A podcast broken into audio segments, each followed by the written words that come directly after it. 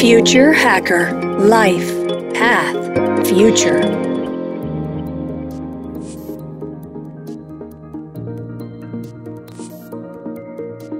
El mercado global de diagnóstico médico crecerá 61 mil millones de dólares de 2021 a 2025, según el informe de la empresa de estudios de mercado Tecnavio. ¿Cuáles son las oportunidades que existen para startups en ese entorno, dominado por grandes corporaciones? ¿Qué tipo de beneficios el uso de nuevas soluciones y tecnologías pueden aportar a las demandas existentes? Soy Eduardo Hija, host del Future Hacker, y hoy tendremos a Diana Bayard, como nuestra invitada para hablar de innovación y emprendedurismo en el mercado de salud. Diana es CEO y cofundadora de Smart Lollipop, un dispositivo médico basado en un caramelo inteligente que detecta enfermedades a través de la saliva. De formación publicista especializada en innovación disruptiva, en 2017 Diana comenzó su andadura emprendedora en el sector de Health Tech. En ese mismo año, su proyecto de Smart Lollipop resultó ganador del concurso de innovación eFast Dream Big by Paul Gasol, que contó con más de 7.000 participantes. Diana ha viajado en los últimos años a Silicon Valley, Los Ángeles, París, Londres o Turín, presentando su proyecto y ganando diferentes concursos de innovación. Actualmente lidera la startup de Smart Lollipop. La motivación ha sido el motor de su faceta emprendedora, que le ha permitido conectar con especialistas en tecnología y completar la difícil tarea de desarrollar un dispositivo médico sin el apoyo de una empresa farmacéutica. Gracias a esta actitud positiva ha logrado superar las dificultades, cambios y frustraciones en este camino, tan sorprendente como exitoso. Hola Diana, gracias por estar con nosotros en el Future Hacker. ¿Cómo estás? Hola Eduardo, muy bien y muy contenta de estar aquí. Perfecto. Bueno, hablamos un poco de su jornada, ¿no? Que es interesante. Hablamos de, los desafíos en tu camino por esta iniciativa. Cuéntanos un poco más de eso. ¿Por qué una publicista ha quedado trabajando e impulsionando ¿no? proyectos de eHealth? Realmente hay un mix entre la suerte que tuve de encontrarme con un reto de salud y por otra parte a mis ganas de crear un proyecto de innovación con impacto. Entonces, partiendo de estas dos cosas, yo cuando estaba en agencias de marketing digital tenía ganas de crear ¿no? y de gestionar proyectos, pues esto que crearan impacto.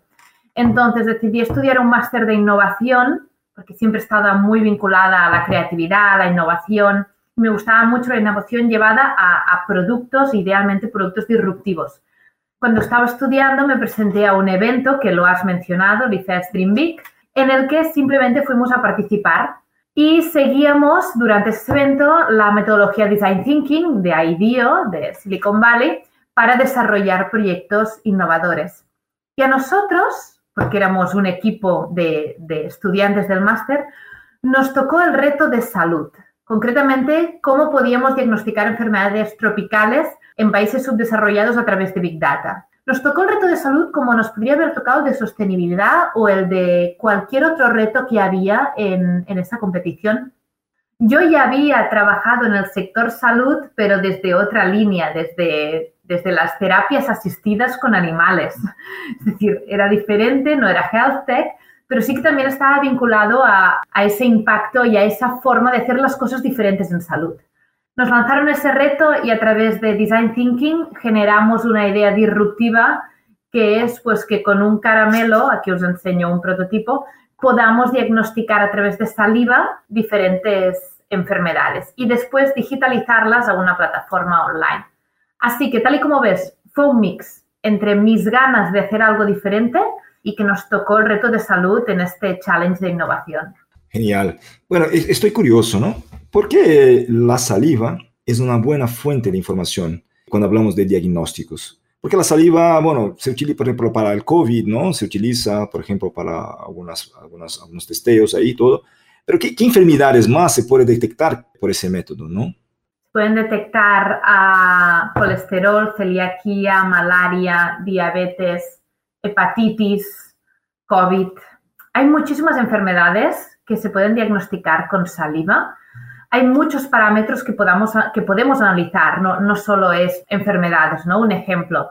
También podemos analizar los niveles de cortisol, que cortisol es la hormona del estrés, ¿no? Entonces, hay mucha información que podemos captar de la saliva. Lo que pasa es que el reto es saber cómo trabajar con este fluido.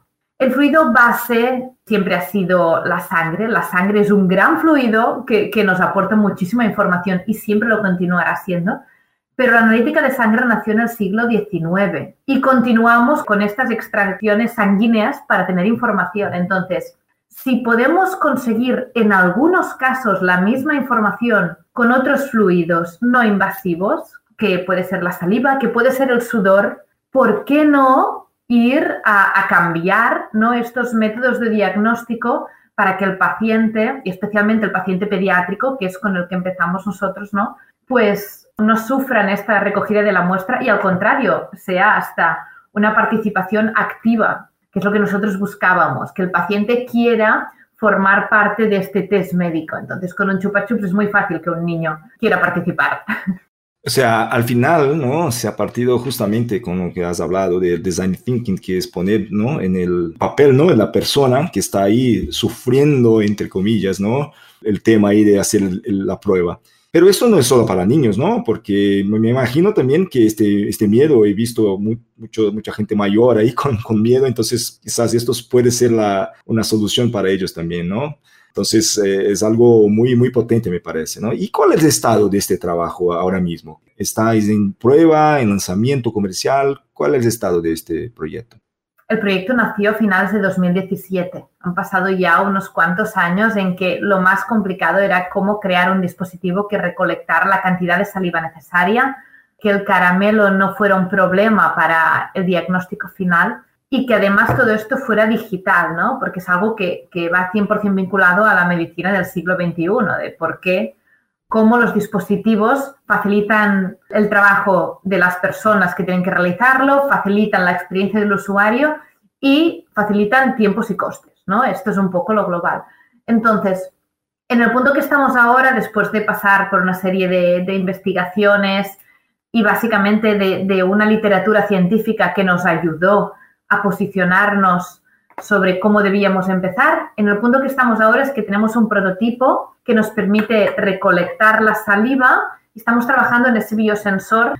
Lo que hace es trabajar con la saliva para después, utilizando un lector óptico universal, digitalizar la respuesta. Entonces, nosotros ahora ya hemos trabajado ah, y hemos hecho algunos pretest con niños, fue genial ver cómo realmente el dispositivo ya, ya era real, ¿no? Que los niños se movían, los niños estaban tranquilamente jugando, los niños podían ser niños mientras estábamos haciendo un test médico. Y disfrutando de caramelo, ¿no? claro. Exacto, sí, sí, sí, ¿no? Y además nos fue genial porque también validamos los diferentes sabores, cuáles eran los que más querrían esos niños, ¿no? Entonces fue una experiencia genial para ellos y para nosotros. Y estamos en este punto en que ahora, durante este año, pasaremos de un prototipo a un MVP para tener un producto listo para el año que viene, ir a la regulatoria y algo también muy importante este año es toda la validación clínica, porque todos los dispositivos médicos antes de pasar por la regulatoria deben pasar por la validación. Nosotros trabajamos con dos hospitales de Barcelona para llevarlo a cabo este año. Cogerla, la saliva es un punto, ¿no? Por el caramelo, pero el tiempo también se ha, ahorrado tiempo en este proceso. Todo es, es parte de la solución, es parte de la innovación aquí. Sin duda, es que aquí hablamos no solo de la, de la recogida a través de, una de, de un caramelo, ¿no? Que, que, ya es complejo, sino que hablamos de, de, costes, hablamos de tiempos. Actualmente, para hacerte una analítica de sangre, tienes que llamar a tu médico, que te den un día a ver si te va bien, ir ahí a las 8 de la mañana o al menos antes de desayunar. Te hacen la analítica. Después, esta analítica la envían al laboratorio, la persona que la analiza escribe los resultados y después se lo envía a tu doctor y el doctor te llama o te pide que vengas para darte el resultado final. Imagina cuánto tiempo y cuántas personas implicadas. Aquí hay un tema de que nosotros con el Smart Lollipop tenemos estimados tres minutos de recolección de la saliva con el caramelo y después 10 minutos del el resultado final. A nuestro modelo de negocio es que no solo estaremos en hospitales, sino también en farmacias especialmente vinculado a adultos y hacia donde va la medicina del siglo XXI, es la independencia y la autonomía del paciente, en que tú eliges en qué momento quieres ir a hacerte el test y tú después puedes ver en el momento en tu smartphone los resultados, los tienes allí guardados para revisarlos cuando quieras, ¿no? Entonces, esta autonomía, esta reducción de costes, de tiempos, es básica, es parte de la innovación. ¿Cómo se trabaja ¿no? este, este tipo de innovación en una industria tan tradicional? Es decir, mm, que hace mucho tiempo, que hace grandes inversiones, que trabaja con eso, que hace muchas inversiones. ¿Es un tema de cooperación o por ahora es un tema que va por, por al lado de, esto, de estos movimientos de la industria o es algo que en algún momento va a llegar a ser de verdad una cosa introducida o conjunta o mezclada con las soluciones que ya existen en el mercado? Claro, yo, espero que con los años vayamos simplificando estos procesos, porque hasta ahora la mayoría de dispositivos médicos o nuevos fármacos estaban lideradas por grandes corporates, realmente, ¿no? Que tienen una infraestructura pues muy diferente a la de una startup. A nivel de desarrollo de productos, sin duda es básico la cooperación con centros de investigación, porque una startup no tiene la base científica para empezar con todo este proyecto. ¿no? Entonces nosotros colaboramos con el CSIC. Para nosotros fue clave empezar a trabajar con ellos y una vez que teníamos financiación ya sí que llevamos la investigación in company. Pero fue un proceso y aquí la cooperación y colaboración con investigaciones que ya existen o con centros de investigación es clave. Después, a nivel de desarrollo, cuando es un proyecto que abarca tantas áreas, ¿no? Es, es ciencia, es tecnología, es electrónica, son muchas áreas en que a la vez una sola persona sería imposible que lo, que lo hiciera. Ni el mejor médico, ni el mejor químico, ni el mejor tecnólogo, ni el mejor biólogo puede hacer el producto él solo, ¿no? Aquí es combinar, encontrar perfiles que encajen con las necesidades de la startup, pero que a la vez encajen con, las con la situación financiera de la startup. Empecemos por aquí también, porque claro, buscas a gente muy buena, muy específica en algo, pero tampoco no tienes los recursos económicos para ofrecerle, ¿no? Hay que buscar esas personas clave que pueden ayudar a impulsar el proyecto desde dentro y después staff on demand, porque no puede estar todo dentro de la compañía, sino que, por ejemplo, nosotros ahora mismo, con una iteración que estamos haciendo con el Smart Lollipop, hemos contratado una empresa que justamente se dedica a mejorar la recolección de la saliva. Con otras haremos la parte de ah, doctor óptico, ¿no? Hay que ir segmentando. Y después en la salida al mercado, pues seremos como una empresa más que habremos sufrido mucho por la parte de regulatoria, de, de muchos temas que aún son muy burocráticos y que son muy de nicho, es decir, la parte de regulatoria Tienes que tener conocimiento de reguladores, si no es imposible que los sepas desarrollar ni liderar. Habremos pasado por todo el proceso que pasan todas las corporates, pero haciendo malabarismos para cortar los tiempos lo máximo posible, llegar al mercado lo antes que podamos, ¿no? Y después ser un dispositivo más como todos los otros. Yendo por este camino, ¿no? Que has empezado a hablar, porque hay también, ¿no? Eh, el proyecto, antes de nada, ¿no? La disrupción, como has comentado, existe justamente cuando hace este cruce, ¿no? De ideas, de mentes muy distintas, pero que se combinan y crean algo realmente disruptivo, porque si fuéramos todos ingenieros, publicistas o todos eh, tecnólogos, probablemente, como has comentado, no saldría de esta forma. Es, es, es genial esta parte. En términos de desafíos que, estabas comentando, ¿no? ¿Cómo se maneja las enormes expectativas que se puede crear? Porque cuando hablamos de una solución que a primera vista parece sencilla, pero que al final por detrás de esto hay mucha investigación, mucha inversión, se crea una expectativa. ¿Cómo es eso? Sí, e, es una pregunta muy buena realmente, porque tal y como dices, es un proyecto muy fácil de entender. Entonces es muy fácil de comunicar, ¿no? La, gente puede hablar fácilmente de las Smart Lollipop. El caramelo inteligente que diagnostica enfermedades con saliva. Es que ya lo has entendido. Si además ves una fotografía o ves el prototipo, aún más. Es tan fácil de, de explicar como difícil de llevar a cabo. Entonces nosotros desde el inicio nos dimos cuenta que había mucha repercusión en medios. Hasta salimos al inicio de todo cuando éramos una idea aún por validar por la comunidad médica salíamos en, prensa, una investigadora de la Universidad de Girona crea un, dispositivo que con saliva, ¿no? Ves allí el titular enorme cuando de aquí a que llegamos al mercado aún nos quedan unos dos años bien buenos y que estamos en el Death Valley completamente de las startups, que 8 de cada 10 mueren en el momento en el que estamos nosotros ahora. Yo creo que por parte de los emprendedores tenemos que estar siempre con los pies en el suelo. En este sector muy fácilmente hablan de ti si tienes un proyecto innovador y muy fácilmente comunican un proyecto que, es fácil de, de expresar, ¿no? Pero es muy importante recordar todos los challenges que tienes antes de llegar al mercado. Yo si mirara de aquí hasta cuando tenemos que llegar al mercado, vería una cantidad de trabajo enorme en, lo que, en la que sin duda hay muchos riesgos, muchísimos. Pero mi forma de trabajar es ir solucionando challenge a challenge a corto plazo. sé ver el bosque en general, ¿no? Que es lo necesario para poder prevenir pero ir paso a paso porque si no paso el step 11 no llegaré al 12. O si no hago el 11 y el 12 en paralelo, uh, seguro que no podré llegar, llegar al 13, ¿no? Entonces, es tener cintura para adaptarse a, a, los diferentes momentos para ir evolucionando el proyecto y sin duda teniendo los pies en la tierra en todo momento.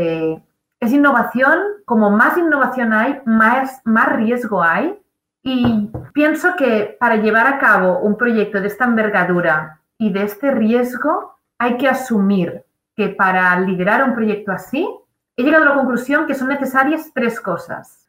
Trabajo, trabajo, trabajo, trabajo. Riesgo, asumir riesgos y perseverancia. Estos tres. Pero es que no puedo escoger solo dos. Con riesgo y perseverancia y sin trabajo no funciona. Con trabajo y riesgo sin perseverancia, tampoco. Son estos tres, teniendo los pies en el suelo. ¿El fallo es uno de los escenarios que, todavía trabajáis ahí? Claro, sin duda. Es que, y más siendo un, proyecto que hay tanto hardware como software.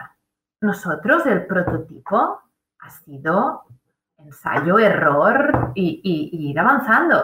Es decir, hemos avanzado a base de errores bueno, de errores de aún no es suficiente, aún no es suficiente, aún no es suficiente, ¿no? O, tenemos que mejorarlo un poco más, o tenemos que captar más saliva, o la respuesta tiene que ser más rápida. Si lo hacemos así, se nos rompe esta membrana y entonces tardamos demasiado rato. Hay que hacerla más gruesa. ¿Y cómo la hacemos más gruesa? Son todo, todo de pequeños errores o, si lo miramos diferente, pequeñas evoluciones también. Oportunidades de aprendizaje siempre, ¿no? Ya, eh, bueno, está muy interesante, pero claro, me gustaría oír de ti un poco para finalizar nuestra charla. ¿Cuál es tu visión para el futuro y los desafíos, barreras que se necesitan para llegar a este futuro? Cada vez habrá mayor innovación en medicina habrá la telemedicina, habrá los diagnósticos a point of care, que es el, el rápido, ¿no? El, antígenos que, que, todos nos hemos hecho durante esta pandemia. Pandemia es un point of care, ¿no? Un punto de atención rápido. Cada vez habrá más diagnóstico rápido, utilizando diferentes partes tanto del cuerpo como, como partículas que nuestro cuerpo es capaz, ¿no? Que somos capaces de analizar con la ciencia y los con la tecnología. Habrá muchos cambios. El paciente cada vez estará más en el centro, porque antes solo se miraban los resultados. Ahora intentamos calibrar por igual experiencia del paciente como diagnóstico final.